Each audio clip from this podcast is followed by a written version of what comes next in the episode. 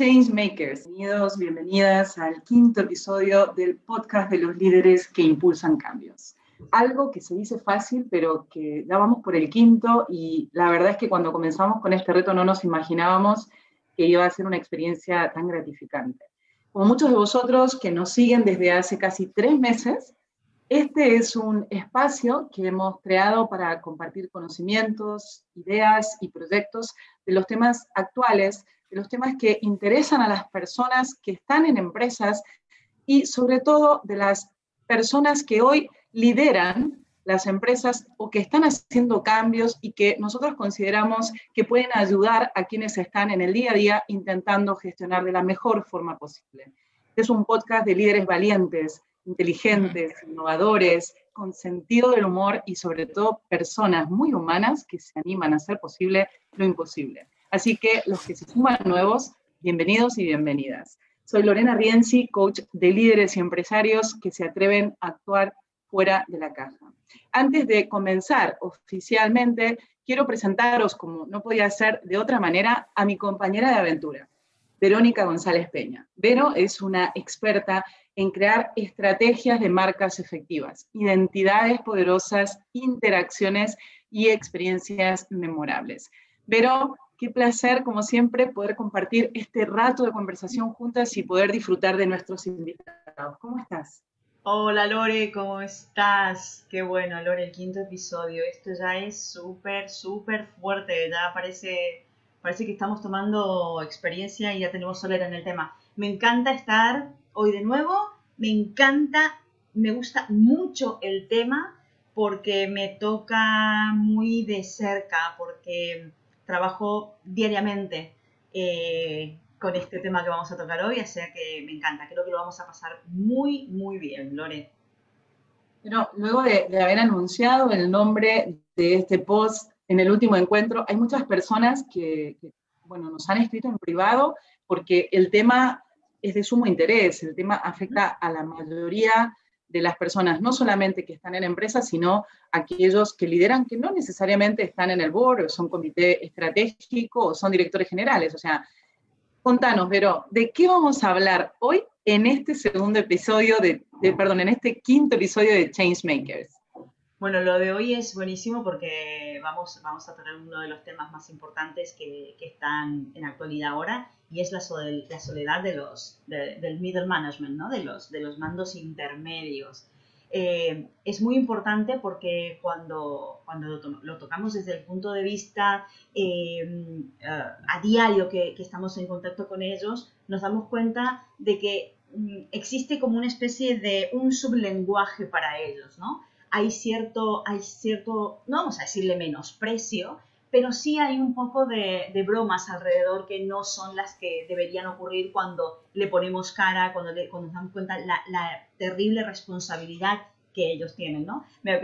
Cuando armábamos todo esto, todo, todo, todo la, la idea de cómo, de cómo crearles, claro, que me, me comentabas, ¿no? El tema de las, de las billetas de Dilbert o de la película de Office Space que teníamos ahí, donde los personajes, ¿no? Ocupan todas estas, estas, um, estos cargos, estos puestos, y siempre hay un montón de bromas, hay un poco de desprestigio, cuando en realidad la carga que tienen ellos es muy importante. Entonces creo que es importante eh, que dentro de las empresas se genere un poco de un nuevo, un nuevo punto de vista, ¿no? que dentro de la cultura corporativa estas estas personas que ocupan un lugar tan, tan importante se, se les valorice, ¿no? Entonces, eh, creo que es importante destacarlo porque no se habla de ellos, se habla de los altos cargos, ¿no? De directivos más, más altos. Y, y de ellos no, no, no, escuchamos nada, es muy poco lo que tenemos, lo que podemos llegar a encontrar. Entonces yo creo que hoy, eh, con la invitada que tenemos, vamos a poder, eh, vamos a poder entender, valorar y por supuesto quiero que empecemos ya. Así que yo te dejo para que, como siempre, para que tú desveles la identidad y empecemos ya, Lore. Quiero, quiero escucharlo todo, quiero aprovecharlo. Claro, claro que sí. Claro que sí, pero y Changemakers. Hoy tenemos el placer de que nos acompaña una invitada, una mujer cuya vida laboral se ha desarrollado en las TICs, que son las tecnologías de información y comunicación, que viene marcada sobre todo por el, el conocimiento del mercado internacional a través de las multinacionales las que ha estado trabajando. Ella se define como una profesional hecha a sí misma. que os voy a contar un poquito más antes de darle la bienvenida formalmente. La invitada de hoy es ingeniera informática por la Universidad Politécnica y licenciada en Dirección y Administración de Empresas Internacional por la Universidad de Lincolnshire y Annambershire. Y extremeña de nacimiento, siente que lleva sangre conquistadora en sus venas. Así lo dejan patente sus más de 25 años de carrera profesional y también algo interesante, o al menos a mí me ha llamado mucho la atención, es que el deporte en esta mujer ha jugado un papel fundamental en su crecimiento personal y profesional. Y aunque soñó, soñó, esto es un inconfesable tal vez, con dedicarse a él como profesión, el destino la llevó por otros caminos. Raquel Serradilla, bienvenida. Muchísimas gracias Lorena, muchísimas gracias Verónica, un placer estar aquí. Estáis haciendo una vamos, una iniciativa fantástica. Soy de las que cree que todos llevamos en nuestra mochila muchas experiencias que no, no ponemos en valor, pensamos que, son, eh, eh, no son útiles para, para, nosotros y por tanto no son útiles para otros. Y de verdad que me he dado cuenta que sí, que llevamos muchas cosas que podemos compartir y si al final de esta, de esta sesión que vamos, que, en la que nos vamos a divertir y pasarlo bien, podemos dejar eh, y que se lleven los, los que nos escuchan algo, yo me, me vamos, me quedaré la mar de satisfecha. No, Raquel, solo unas pinceladas para que el que hoy nos está escuchando sepa exactamente por qué elegimos a, una mujer como tú para hablar de este tema. Así que quiero contar un poquito la evolución de Raquel, porque Raquel, su evolución se produjo de forma natural y siempre ha sido como muy llamada a ocupar los puestos, los puestos por los que ha ido pasando siempre en el campo de las nuevas tecnologías como por ejemplo Intergraph España o Recognition, Recognition Ibérica, o también, por ejemplo, una de las, de las posiciones más interesantes dentro de su carrera como, como, mujer y sobre todo dentro del campo de las tecnologías, que no suele ser tan habitual, donde las mujeres se hagan un espacio, como CEO y presidente y posteriormente como VP ejecutiva para el sur de Europa, consejera de Code Contact, Evoluciona y Eternity. Y actualmente es directora general, Raquel, de MIA Advanced Systems, que luego nos contará un poquito, y consejera en Driver Services, y eh, lo que sería Norauto uh, y Midas, y en Botega, que es la Botega University y miembro de WA for STEAM, que son puestos que compagina con conferencias, con clases y sobre todo colaborando activamente con organismos y asociaciones que están vinculados con lo que es su sector de actividad. O sea, un, un currículum un poco habitual y sobre todo un poco original para lo que es una mujer joven y sobre todo una mujer en el campo de la ingeniería y de las nuevas tecnologías. Quería poner un poco en contexto porque no todo el mundo sabe a veces lo que hay detrás de un nombre y me parece que es importante valorizarlo, Raquel. Pues muchísimas gracias, Lorena. La verdad es que eh, en casa siempre me han definido como un rabo de lagartija. He sido inquieta por naturaleza. Entonces, al final, pues eso me ha llevado a beber de muchas fuentes y por eso me he movido en tantas organizaciones y, por supuesto, siempre compaginándolo con temas, eh, eh, bueno, pues que contribuyen de alguna forma a hacer más llevadero el contexto tecnológico a las personas, tanto desde el punto de vista del entendimiento de las mismas como también pues ayudando pues a otras jóvenes eh, eh, pues que a lo mejor eh, tienen el deseo de, embarcarse en las tecnológicas pero tienen una información quizás un poco sesgada y no se atreven a dar el paso, con lo cual son de alguna forma mis grandes, mis grandes deseos más allá del trabajo que realizo día a día. Ah, teniendo en cuenta esto que comentas y sobre todo lo que significa tratar de generar confianza. Cuando pienso en lo que significa el middle management y, recuerdo un poco mi experiencia cuando, cuando lo fui y también cuando tuve mandos intermedios a los que reporté, pienso que la confianza, la mejor manera de recibirla es comenzar por darla. Tras un 2020 complicado, difícil, y hemos aprendido todos lo complejo que hace a una situación como la que vimos, la soledad del líder, ¿no? Que hemos estado encerrados, trabajando a distancia, con equipos remotos. Hemos entendido que la soledad no siempre es buena consejera y que, y que hay que trabajar para poder superar lo que a veces se genera en una situación de aislamiento, como fue el 2020. ¿Qué significa la soledad para ti del middle management, Raquel? Bueno, eh, realmente casi mejor empezamos, si os parece, aunque ya Verónica ha dado unas pinceladas eh, por definir para que todo el mundo entienda qué, es el middle management ¿no? o el rol que ocupa dentro de las organizaciones. Y al final el middle management es un puesto intermedio eh, que hace de puente, de bisagra entre lo que son las líneas bases de las organizaciones y la alta dirección, lo que llaman pues, los CEOs, los C-levels. ¿no? Y son personas que, bueno, pues que son clave, porque eh, de ellas se espera que comuniquen tanto hacia abajo como hacia arriba, ese rol de bisagra, ¿no? de enganche de, esas dos, eh, dos estructuras. ¿no? Em, dicho esto, eh, la soledad del middle management la podemos definir como el no acompañamiento, el realmente el dejar a libre albedrío que estas, estas, estos roles dentro de las empresas se, apoyen eh, pues, eh, en el sentido común, en, la autoformación y, bueno, eh, de ellos se exige además que ya no solo que hagan de puente, sino que, que hagan de que sean role models, que además generen talento, con lo cual, lo comentábamos antes, ¿no? son estructuras tan, tan importantes que el que no sean fuertes pueden llevar a que las empresas sean disfuncionales, con todo lo que ello conlleva. Además, fíjate, eh, la pandemia, que también lo hemos comentado, eh, ha sido eh, uno de los roles dentro de las empresas que más ha sufrido, porque le han dado por todos los sitios, ¿no? O sea, al final tenía que estar mirando a las líneas base de las organizaciones, que son al final quien más eh, próximos a los clientes, al mercado están y al mismo tiempo tenían que estar dando información hacia arriba y viceversa, ¿no? Eh, soportando ese contexto emocional tan duro que, hemos vivido. ¿no?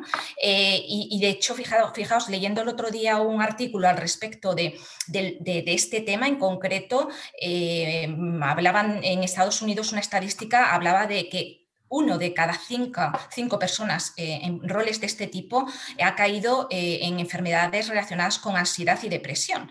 ¿Vale? Y ya no es que ellos caigan en depresión y, que tengan estas enfermedades, es el agujero que se crea dentro de, la organización. ¿no?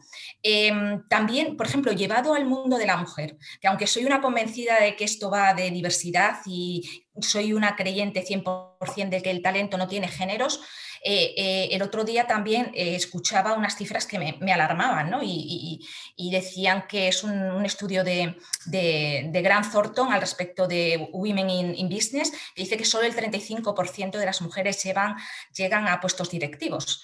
si lo llevamos al terreno tecnológico, al terreno en el que yo me muevo, ese porcentaje baja al 12%.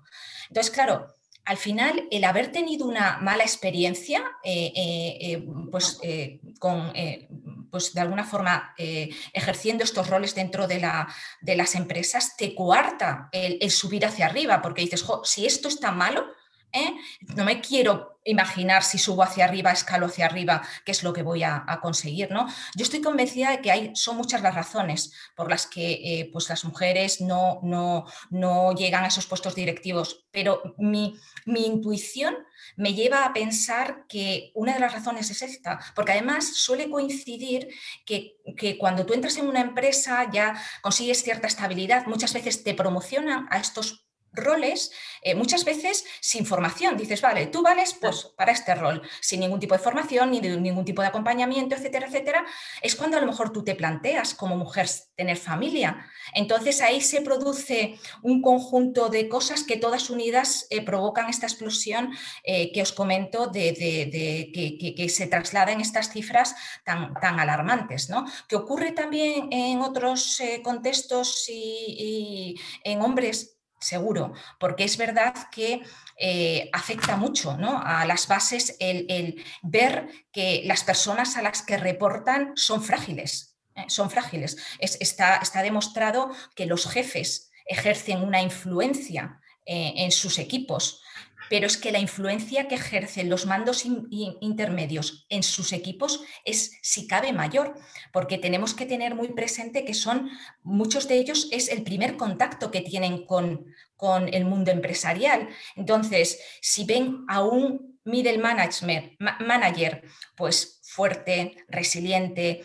eh, pues con mucha energía, con mucho positivismo, todo eso permea hacia abajo ¿eh? permea hacia abajo y eso pues obviamente eh, eh, fomenta el que estas personas se enfrenten a, las situaciones con muchas más energías, son obviamente pues eso más resilientes y en los tiempos que, corren donde las curvas vienen y van a una velocidad de vértigo, pues necesitamos más que nunca que estas, estos roles sean fuertes. Entonces, al final mm, descuidamos, descuidamos, no acompañamos a estos perfiles eh, realmente eh, ellos mm, se basan mucho en muchas ocasiones en la intuición, en, lo que han visto en otros contextos, pero eh, se adolece de ese acompañamiento, de esa formación, de ese dotarles de herramientas para que ejerzan una función que ya os digo, en muchos casos se excede de sus competencias. ¿no?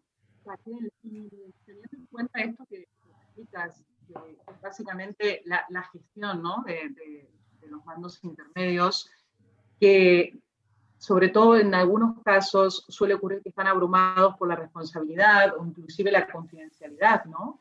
los conflictos de intereses, porque son la, yo siempre digo que es como el, es un efecto sándwich, ¿no? El comité de dirección, los directivos y el resto de las empresas y lo que va en el medio, el jamón y el queso, ¿no? Es lo que ocurre con el mando intermedio. Y es evidente que muchas veces estos mandos intermedios, estos líderes, no pueden trasladar todo aguas abajo de forma automática, tal como lo reciben, lo tienen que filtrar y tienen que elaborar la comunicación, la asunción de los compromisos que le están pidiendo y sobre todo tener cuidado porque muchas veces son presos de sus palabras y, dueños de sus silencios y por esa misma razón muchas veces se sienten que tienen que aguantar la presión sobre sus espaldas, soportar el peso, ¿no? De, bueno, no, según qué no, tengo que, no puedo contar, lo que tengo que contar lo tengo que contar de una manera asertiva, me tengo que morder la lengua porque hay cosas que aunque quisiera no las puedo decir porque tengo que elaborarlas de otra manera. Te pregunto, Raquel, desde tu experiencia, ¿cómo crees que pueden los líderes, los mandos intermedios de las empresas de hoy, 2021, tras un año pandémico, combinar la discreción y la prudencia, que es tan importante, con lo que es un estilo de liderazgo en donde se favorece la participación, eh, ser comunicativo, ser abierto y generar confianza. ¿Cómo, ¿Cómo, se puede conseguir esto en términos prácticos? Sí, la verdad es que al final la experiencia es un grado. ¿eh? La experiencia te va enseñando eh, pues que a lidiar con estas situaciones. Pero es verdad que no nos podemos permitir, tú lo has dicho muy bien, llevar eh, eh, en nuestras espaldas este peso, ¿no? esa discreción, ese tacto eh, que es tan importante, dejar la emoción y ser racional y muchas veces frío. ¿no? Entonces, ahí, mm, una vez más, estas personas necesitan acompañamiento, por lo menos, y, ya no va de acompañamiento solo, ¿no? inclusive de, exponerse a situaciones y role plays que, ellos realmente le les acelere ese proceso de, aprendizaje.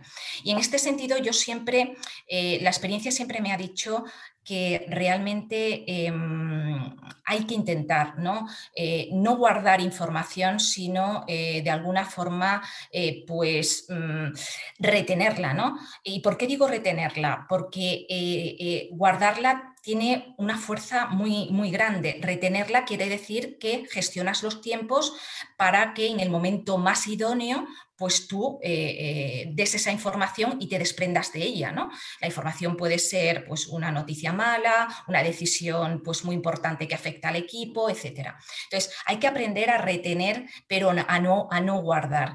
Y aquí lo importante muchas veces es no, no es tanto el mensaje, ¿eh?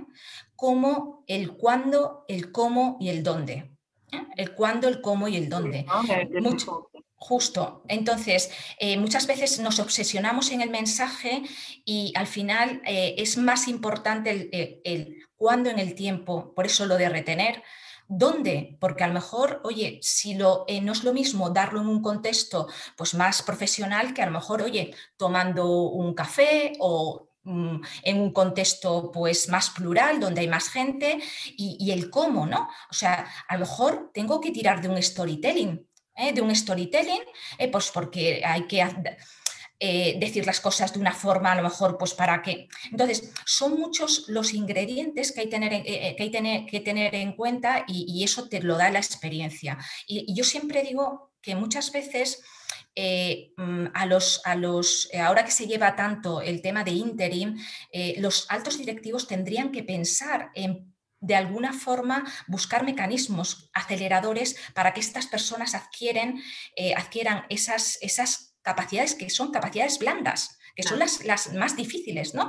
Eh, eh, eh, pues a través de un interim, de un coacher que les inocule de forma rápida, porque esto es que el, mercado va a una velocidad de vértigo, ¿no? Entonces tenemos que buscar mecanismos y herramientas que, con las que dotemos a este, a este perfil, a estos roles de estos soft skills en, tiempo récord, en tiempo récord. Y en ese sentido, para mí, fijaos, yo escribí un libro, el cliente, el cliente sale de viaje y dedico un capítulo precisamente a esto, a todo lo que es eh, las personas dentro de las organizaciones y le titulo El poder de la pizza. O sea, con eso quiero reforzar la importancia de el eh, cuándo, el cómo y el dónde, porque muchas veces, eh, pues tomando una pizza, pues a lo mejor es el momento donde tienes que dar una información de calado que te está de alguna forma lastrando y que te está quitando muchas energías. Y tú nunca te hubieses imaginado que el efecto de ese mensaje o de esa información eh, eh, eh, es totalmente diferente cuando se la das tomando una pizza que cuando se la das enfrente del ordenador o en tu despacho, que transmite una sensación de, de pánico, ¿no? Entonces, un poquito el contexto es este, ¿no? Que muchas veces eh, eh, son eh, las conversaciones difíciles, ¿no? Lo importante que, que, es ir con una predisposición no difícil hacia una conversación difícil. Entonces, muchas veces el cómo, el cuándo y el dónde, le restan dificultad a esa conversación difícil que supuestamente tú tienes que tener, ¿no? Esto que acabas de decir, que inclusive en algunas empresas, en mi caso en concreto, yo he he hecho formación y entrenamiento. Lore, volvemos a tener problemas con tu audio. ¿Tienes Yo creo que sí, te tienes que hacer. Sí. Haz la pregunta de nuevo. ¿Ahora? A ver. Sí. Yo creo que cuando te acercas. ¿Hola? estás más cerca, escucha mejor. Es una locura, pero sí. ¿Ahora? ¿Haces la pregunta de vuelta? A ver. Vale. Uh, escuchándote lo, lo, que explicabas eh, con, con, tanto detalle, que esto tiene que ver básicamente con las soft skills y el entrenamiento que es necesario para, para poder tener esas habilidades. A mí, por ejemplo, recuerdo en, en, varias oportunidades haber realizado entrenamientos y formaciones de conversaciones difíciles y, y, ellos me han confesado en, esas, en esos entrenamientos o en esos descansos cuando tomamos un café que no siempre es fácil desahogarse o pedir opinión a las personas más adecuadas en las cuestiones más delicadas y que ese estrés que se produce por estas situaciones muchas veces al mando intermedio o a los mandos intermedios se les hace como crónico, ¿no? O sea, al final les termina pasando factura porque, como sabemos, el exceso de cortisol que, que está asociado a ese estrés, a ese estar permanentemente en modo defensa, puede degenerar neuronalmente en el hipocampo y la corteza prefrontal de nuestro cerebro, lo que hace es que altere capacidades tan importantes y críticas como por ejemplo la de aprender o recordar, decidir, planificar, analizar o regular las emociones, con lo cual muchas veces lo que se va callando, lo que se va soportando, lo que no se va trabajando, esa soledad de la que tú hablas pasa factura. Y lo que es peor es que a veces uno ni siquiera ha sido consciente cuando fue mando intermedio o cuando tenía un mando intermedio que creía que era todopoderoso y que podía con todo, ¿no? Entonces, en, la línea de esto que comentas, ¿qué consideras que es clave para poder salir de ese círculo vicioso que es el, el sentirse solo cuando uno tiene una responsabilidad de este tipo, Raquel? Bueno, eh, la verdad es que yo siempre digo que hay que saber salir del, campo de juego, del campo de juego en el que jugamos normalmente. Solemos, fíjate, solemos tender a, a desahogarnos, a buscar de alguna forma eh, aliento en, personas de nuestro círculo más cercano, porque pensamos que mm, por el hecho a lo mejor de no trabajar en nuestra industria, o sea, de, trabajar en nuestra industria, de mm, trabajar en nuestra empresa o en una similar, o em, haber pasado por lo mismo que tú has pasado, etcétera, etcétera, pues mm, nos vamos a poder desahogar mejor. Y, claro, ahí eh, también ya, ya, ya estás agotado ya estás agotado porque realmente es más de lo mismo. Entonces, yo siempre digo que nos tenemos que salir del campo de juego.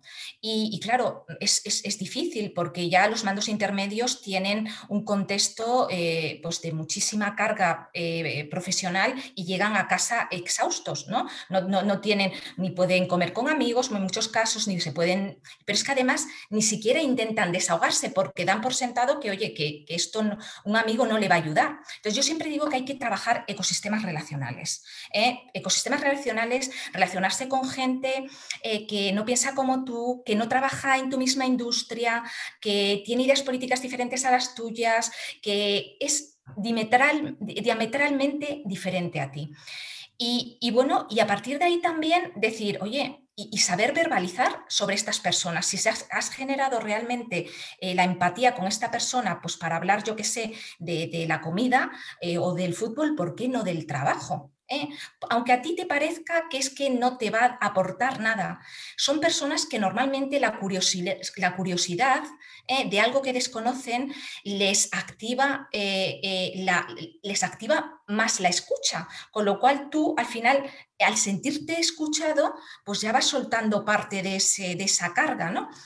yo, yo, recuerdo una anécdota que, que, bueno, os la cuento, se me está ocurriendo así sobre la marcha, de haber llegado pues, una, vez eh, a casa estresadísima, bueno, no sabía cómo desahogarme y ya, ¡pum! Eh, vomité sobre mi marido. Y estaba mi hija de 15 años al lado, estaba mi, hija de 15 años. Y ella se interesó y empezó a hacerme preguntas y empezó, no sé, y mamá, y no sé qué, y no sé cuánto, mi marido desapareció, claro, y tal, y no sé qué, pues mi hija fue la que provocó en mí eh, pues ese desahogo. Y nunca pensamos, nunca pensamos, ¿y por qué? Porque para ella le, suscitaba curiosidad, con lo cual yo noté en ella alguien que, que, escuchaba mi, mi, desazón y además me dio pistas, dices, una cría de 15 años, pues me dio pistas, decir, jo, mamá, y si lo enfocas de esta forma y tal y cual, que fueron muy útiles. Entonces, yo creo que no nos tenemos que limitar, tenemos que salir del campo de juego y cuando veamos que una persona empatizamos con ella, atrevernos eh, a verbalizar sobre esta persona estos temas que nos hacen pupa, que llevamos en las espaldas, eh, eh, que son profesionales, bien, pues también te los escupo, porque es la forma un poco de salir de esa inercia y evitar concentrarnos en el círculo más cercano, el hablar con el compañero, mira lo que me pasa, mira, no sé, no, eso no te lleva a ningún sitio. Relacionales, relacionales. Diferentes, ¿eh?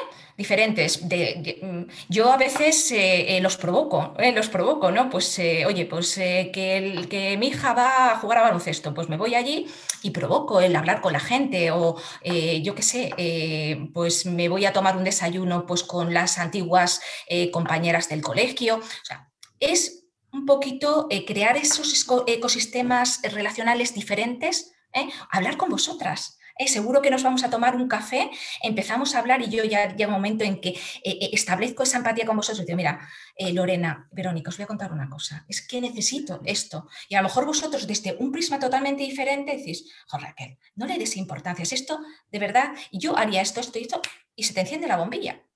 Pero como nos circunscribamos, al final estamos, pues eso, entrando en ese círculo vicioso del que no sales y que no conduce a nada. Sí.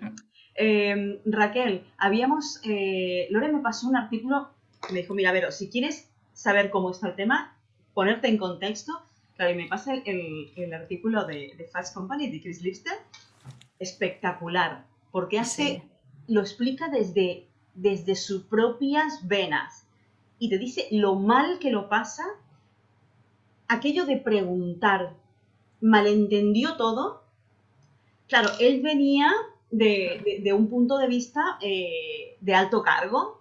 Claro, al pasar a un mando intermedio, se encuentra con algo pensando en que él va a poder ser un líder empático, que va a escuchar y habla de la vulnerabilidad, ¿no? Del mando medio. Entonces, claro, pero la vulnerabilidad en el sentido, no, no en aquello de debilidad, sino de que la vulnerabilidad y la claridad en el mensaje no son excluyentes mutuamente.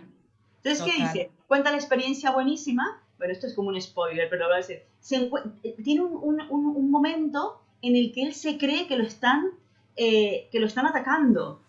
Porque, porque claro, porque sus, sus, eh, el equipo, su equipo, le deja un mensaje, eh, le deja un cuervo dibujado y él piensa que le están llamando cuervo a él, porque no entendía, él no lograba transmitir la estrategia a sus empleados, o sea, a su equipo, no lograba poder hacerlo. Entonces, se armó una desconexión muy poderosa ahí. Entonces, claro, es decir, eh, esta soledad que tiene el, probablemente el, el, middle management tiene que ver también porque necesitamos la formación en estas zonas que, que tú comentas.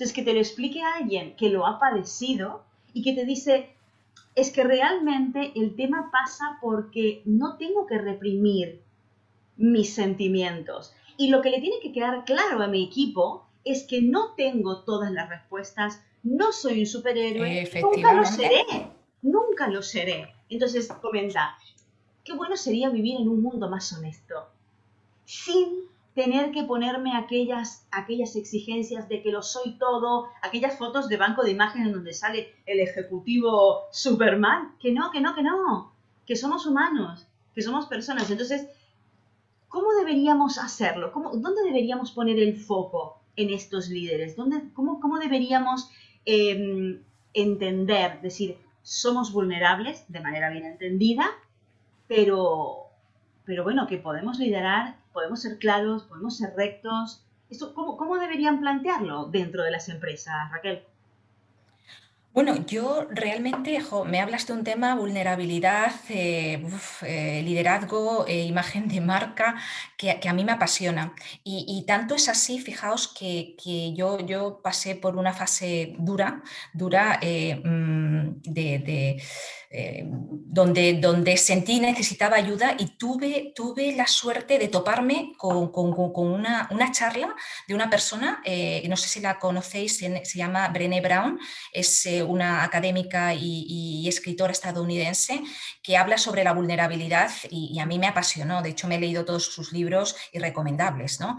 y, y, claro, y a mí ahí me hizo reflexionar mucho, ¿no? Porque efectivamente la vulnerabilidad bien gestionada es una herramienta potentísima poderosísima, porque al final, y más en un contexto a día de hoy que estamos tan, tan, tan infoxicados y tan tecnificados, donde realmente lo que valoras ya no es, es, que parecemos robots, parecemos que tenemos que ser todos supermanes eh, y demás. Entonces, eh, al final, eh, el, mostrar tus sentimientos, el presentarte como una persona auténtica, porque lo demás es que además se nota. No sé si a vosotros os pasa. Yo, en este contexto que os cuento, es que una, bellísima persona, pero, pero con esas, esa, ese intento de disfrazar su vulnerabilidad, de sabotearse a sí mismo, al final lo que fomentaba es, es la, la, vamos a decir, la, ruptura de innovación y creatividad en la, en la organización.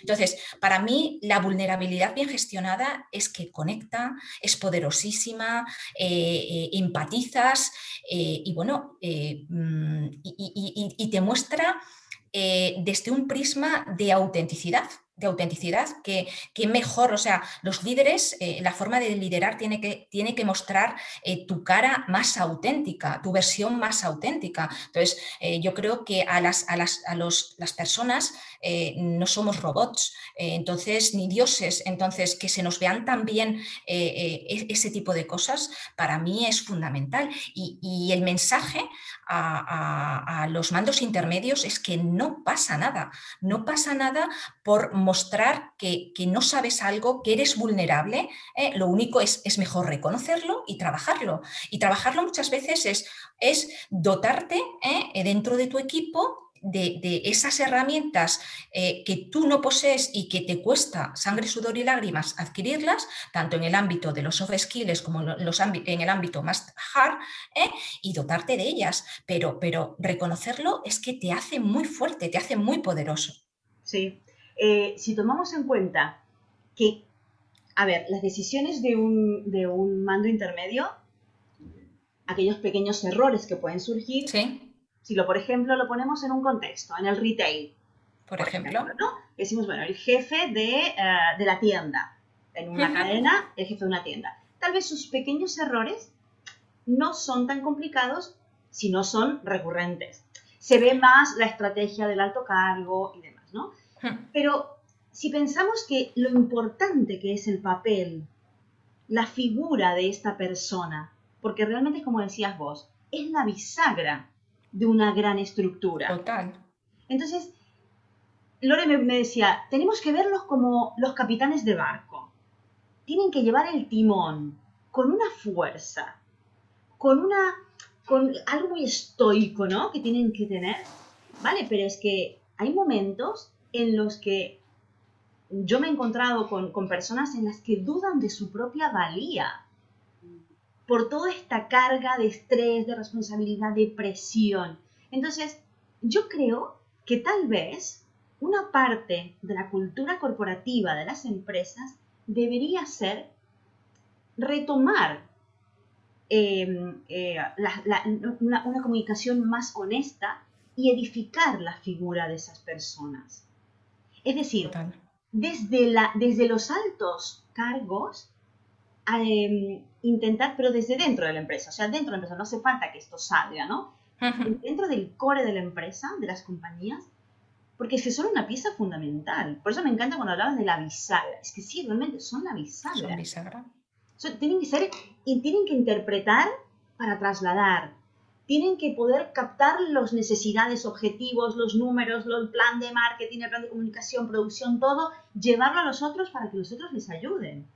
O sea, yo creo esto, ¿no? O sea, pero, pero hoy por hoy, eh, yo no me he encontrado con muchas compañías que esto lo tengan, ni siquiera planteado, Raquel.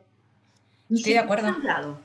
Estoy de acuerdo. Fijaos, en, mi última etapa como, como advisor en varias empresas, eh, quizá eh, me he encontrado con esto y, me he encontrado con esto y en algunos casos la solución ha sido, eh, oye, pues yo, CEO, hago, hago, lejos de enseñar, hago micromanagement y bajo a, las, a la base a las primeras líneas porque me cuesta más enseñar. Que realmente que hacerlo yo, que tampoco es la solución. Entonces, ahí, ahí también, o sea, eso es, eso es un problema también, porque si no, ¿sabes? E, e, entras en un círculo en, del, que, del, del cual no sales y tu CEO no puedes estar haciendo micromanagement todo el día. Esto va de delegar y de, acompañar y de, hacer crecer a tus equipos. Entonces, al respecto de lo que comentas, eh, es verdad que para mí hay un tema, todo se basa en la comunicación y en el aprendizaje y estas personas efectivamente tienen que aprender a comunicar y enfrentarse a, situaciones y, lidiar con ellas. En algunas se equivocarán, pues como me ha pasado a mí, como os ha pasado a vosotros, en otras todo lo contrario lo harán. Eh, y, en ese sentido yo creo que las personas, ese timón fuerte, un poco llevándolo al mismo símil que tú establecías, eh, al final eh, yo siempre digo que las personas lo que, ah, lo que no nos gusta son las sorpresas. ¿eh? Tan malo para mí es una, una sorpresa negativa, ¿eh? oye, mira, mañana fuera de, la empresa, ¿pero por qué? Mm. Como positiva, oye, mañana te subo el variable un 50%. O sea, a mí no me gustan las sorpresas, me gusta la coherencia. Entonces, a las personas lo que les gusta es la coherencia. Si yo voy en mi barco con mi timón, con mi timón, y tengo que hacer un viraje a la izquierda, lo hago a la izquierda, la gente se puede mosquear, sí, sí, y además continúo por la izquierda.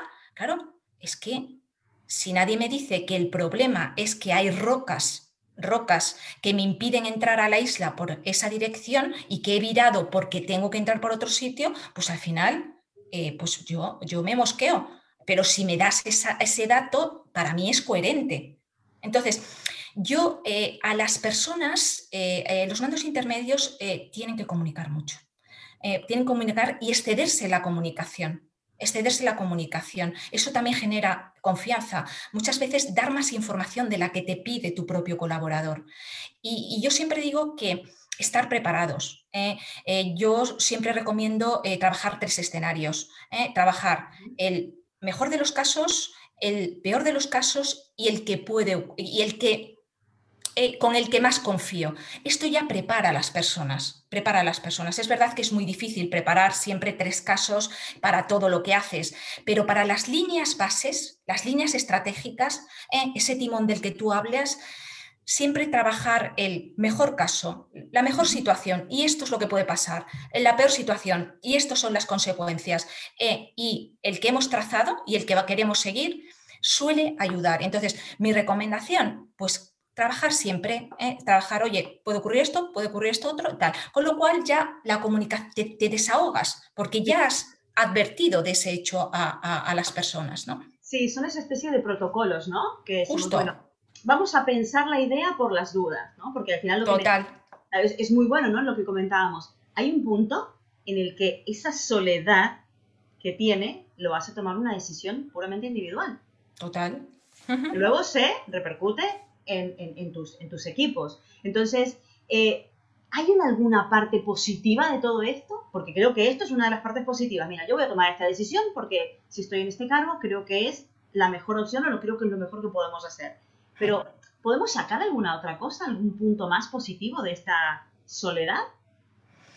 Bueno, yo creo que el punto positivo de la soledad eh, para mí eh, mm, es que, realmente si trabajas la soledad, es, al contrario, o sea, me cuesta ver puntos positivos en, la no, en, la, en, la, soledad. Yo creo que en la no soledad es que tenemos muchos puntos positivos, con lo cual lo tenemos que, poner en valor. Para mí, la soledad de, de, los mandos intermedios, el punto positivo es que tienes, tienes campo de crecimiento. O sea, no te vengas abajo. O sea, es un tema de no derrota, es un tema de aprendizaje, de aprendizaje y normalmente no tanto de los eh, de las habilidades duras, sino como de las habilidades blandas. Y las habilidades blandas con actitud se aprende. Entonces, eh, eh, de positivo para mí tiene eso. Tiene, oye, no es un tema de, oye, mira, te tengo que amputar una pierna, lo siento,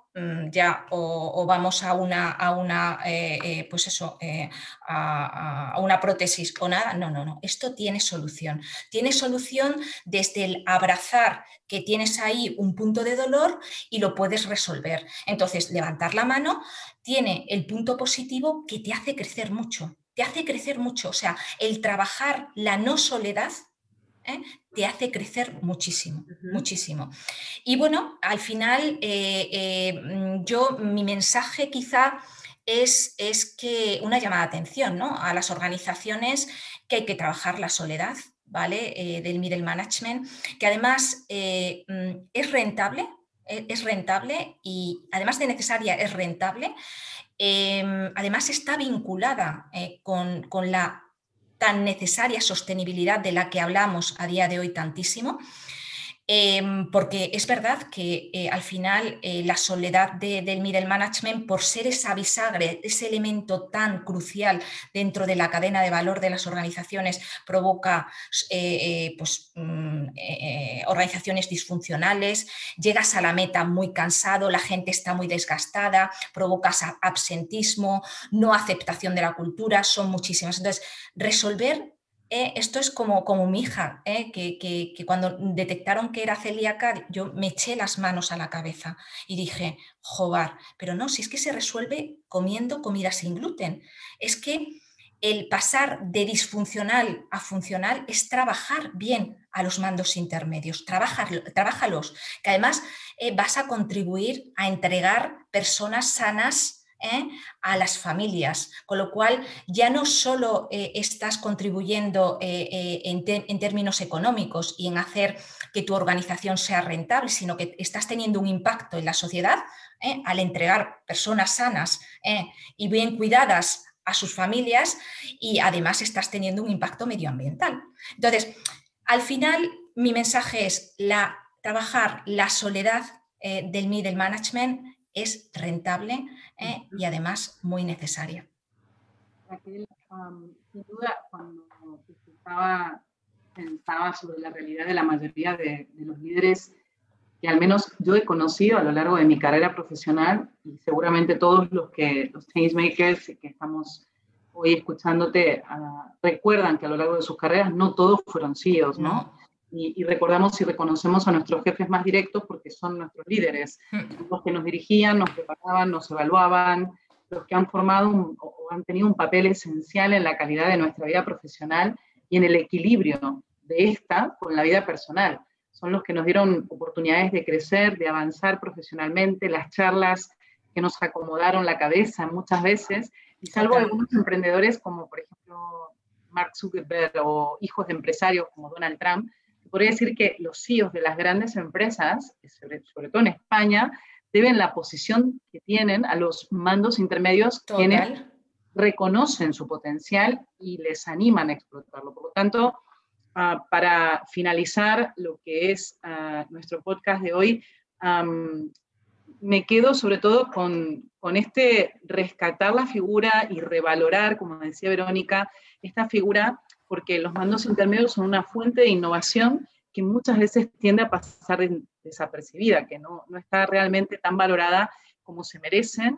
Y, y, sobre todo porque el 80% de los proyectos de las empresas vienen de los middle managers y, y, generalmente son los que proporcionan la mayor cantidad de beneficios pero que muchas veces no tienen la visibilidad o el reconocimiento que se merecen. Entonces, creo y, voto por esto que acabas de proponer, de, bueno, de, generar esa proximidad de los mandos intermedios al resto de las personas en la organización y, sobre todo ser reconocidos por ah, la organización en sí misma y por las personas que les lideran, porque, porque el reto importante de ejecución y de implantación lo tienen ellos. Esto es lo que yo me quedo de, haberte escuchado y de todo lo que hemos aprendido habiendo rescatado tus palabras. Así que, Vero, te paso la pelota, ¿con qué te quedas tú?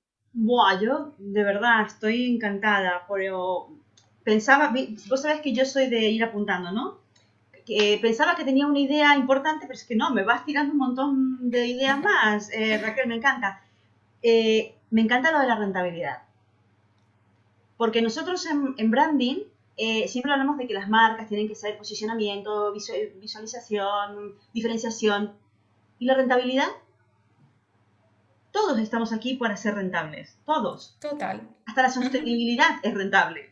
Totalmente. cuando has hablado de rentabilidad me ha encantado, por aquello de decir, forma a tus equipos. Y si piensas que no, intenta no formarlos y, y, verás a dónde llegarás, ¿no? O a dónde no llegarás. Entonces, me, me gusta esto de, de tenerlo en cuenta creo que una parte muy importante es, para volver al, tema de la bisagra, es que eh, los mandos medios son los que, los que llevan, son las palomas, son los mensajeros directos también hacia arriba. Totalmente. Esto es muy importante. Si no, vivimos en el Olimpo y la plebe con sus historias. Entonces hay una desconexión. Totalmente. ¿En qué mundo vives, directivo?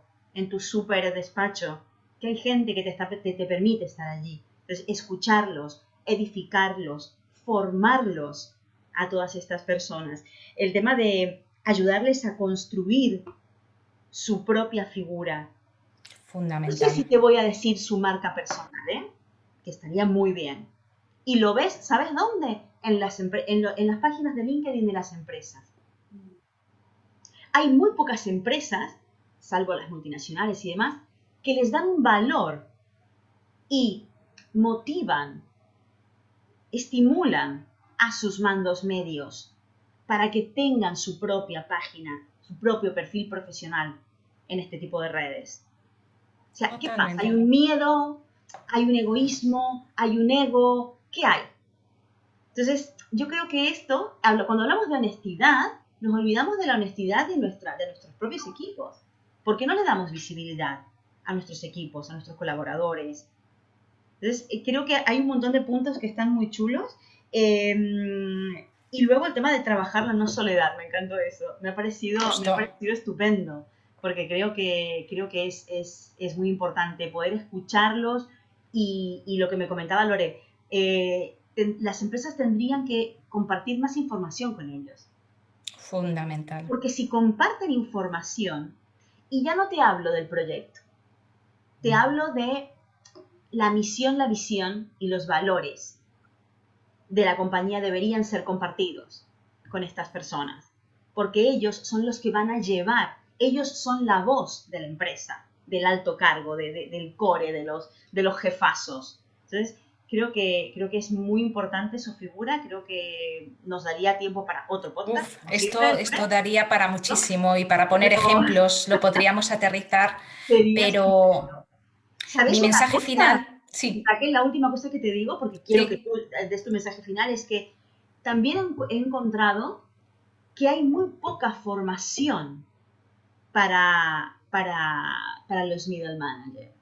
Management. Es, es, increíble, es increíble, pero hay muy poca formación dirigida para ellos. Y no siempre son los que tienen algún cargo ejecutivo. Si hablamos un poco más abajo también, no, es como que son los grandes invisibles. Mucha responsabilidad y, y, con tan poca visibilidad. Es increíble. Así que... Mm, Raquel, tú... No, mi, mensaje final es, eh, es eh, primero a las organizaciones que, cuiden eh, a estos roles dentro de, de, las organizaciones porque son clave y tienen que estar acompañados mm, muy de cerca, eh, muy de cerca, y a, los propios profesionales que, ocupan estos cargos que verdaderamente no desesperen, que todos hemos pasado por ahí y es de alguna forma reconocer que necesitas ayuda y, pedirla, y pedirla, y realmente, eh, bueno, eh, y pedirla y no necesariamente el contexto profesional, sino también fuera, atreverse a salir del campo de juego y verdaderamente, pues eso, nutrir de otras fuentes que muchas veces te enriquecen más que, el propio campo de juego. Excelente, Raquel. Te cuento una cosa. Somos Lore y yo las que están aquí, arriba, abajo, nos estás viendo, pero hay un equipo detrás que es el que nos apoya también. Oh, pues y yo quiero nombrarlos porque no se ven, pero están. Sí, sí, sí, oye. Ricardo Hirle, nuestro productor, y Aine Puy, que es nuestra asistente de producción y que somos un equipo pequeño, pero también aquí no hay, aquí no hay, no hay mandos intermedios. Aquí somos todos compañeros. Que Polivalencia. Somos, somos todo, Polivalencia. Lore, todo tuyo. Raquel, bueno, muchísimas gracias. Ah, la verdad es que ha sido un gusto, muy, muy, muy agradecidas por haber contado contigo hoy. Changemakers, equipo, de veras, ha sido un placer estar en este quinto episodio y, y por ello queremos también aparte daros las gracias por estar ahí, estamos en verano y, sabemos que a esta hora, cuando algunos nos escuchen, seguramente no, no será la misma hora que estamos creando el, programa, pero bueno, queríamos decirles que si conocéis algún middle management, tenéis que compartir este podcast porque seguramente no se le va a acomodar el interior, sino que va a encontrar muchas herramientas y muchas ah, pautas o ideas que le van a servir para que salga de esa soledad y para que pueda llevar su gestión de otra manera. Y nada, nos despedimos de todos vosotros, pero sin antes invitaros a comentar y a compartir lo que más les haya gustado, como Vero, como yo, de lo que, de lo que hemos compartido hoy en las redes sociales. Y hoy me gustaría cerrar con una frase de Nelson Mandela. Ah, qué bonita. A mí siempre me, me, me parece interesante cerrar con una frase que nos inspire, que nos permite reflexionar. Y en este caso, esta habla sobre la importancia de dejar a los demás desarrollarse libremente, pero de actuar con presteza y dando la cara en los momentos de necesidad. Y la frase es, es mejor liderar desde atrás y poner a otros al frente, especialmente cuando las cosas van bien. En cambio, debes tomar la primera línea cuando hay peligro. Es entonces cuando las personas apreciarán tu liderazgo. Y este es el mensaje para los que no son middle management, para los que son líderes de middle management y es dar la oportunidad a los mandos intermedios a que puedan realmente mostrar y ser reconocidos por su gran trabajo, por sus horas de gestión. Y el titular del próximo podcast en esta, en esta oportunidad va a ser una sorpresa, así que en breve os vamos a revelar más información. Nos vemos en el próximo episodio en 15 días Changemaker en el podcast de los líderes que impulsan cambios.